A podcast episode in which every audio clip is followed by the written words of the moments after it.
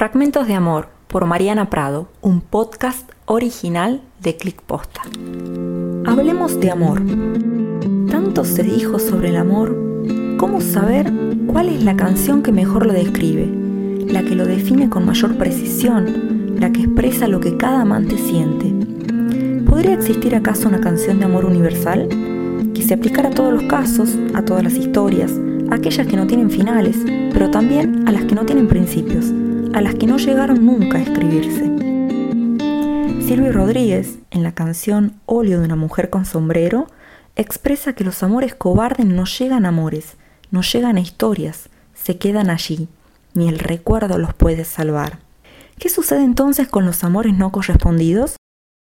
Con esos que iluminan el alma, que roban sonrisas, que acarician el corazón, pero que quedan solo allí, en la imaginación, en la mente, en los sueños, en el recuerdo, en la sensación, en un perfume o en una foto.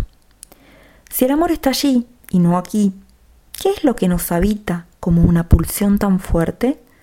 ¿Puede el sentimiento crecer y permanecer unilateralmente? ¿O es eso una obsesión? Para responder estos interrogantes, simplemente citaré las palabras de Shakira. Si alguien va a hablar del amor, te lo aseguro, esa no voy a ser yo. Es que el amor genera más dudas que certezas.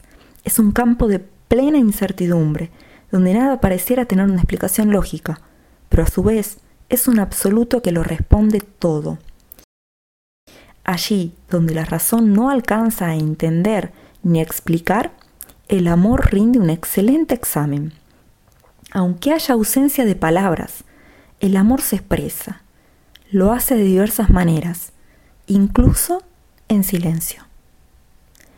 Hay quienes no son buenos para las letras, quienes hablan diferentes idiomas o manejan otros lenguajes.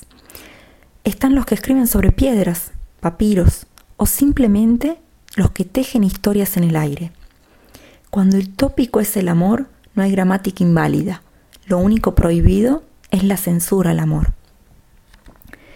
Si bien aún quedan algunos románticos que se expresan en una pared apropiada, quienes cuelgan pasacalles en la cuadra de su amado o de su amada, o envían saludos en el programa de radio de medianoche. En los tiempos actuales, el código universal del amor pareciera ser el binario, cifrado entre 0 y 1. Los mensajes se envían a través de Internet.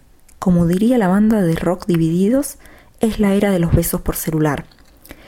Una de las manifestaciones más frecuentes es a través de las redes sociales, publicaciones de estados, historias, fotos de perfil, videos, chat y un largo etcétera.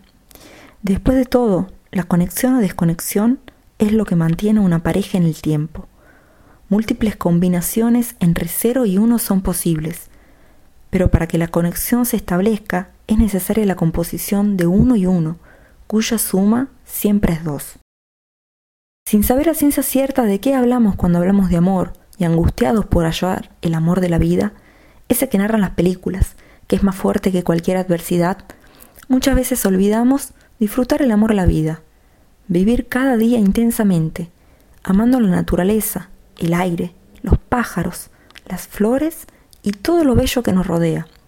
Porque cuando hablamos de amor, hablamos de la vida, de la familia, de la amistad, de la naturaleza, de los sueños, de nuestras pasiones y de todo aquello que le da sentido a nuestra existencia.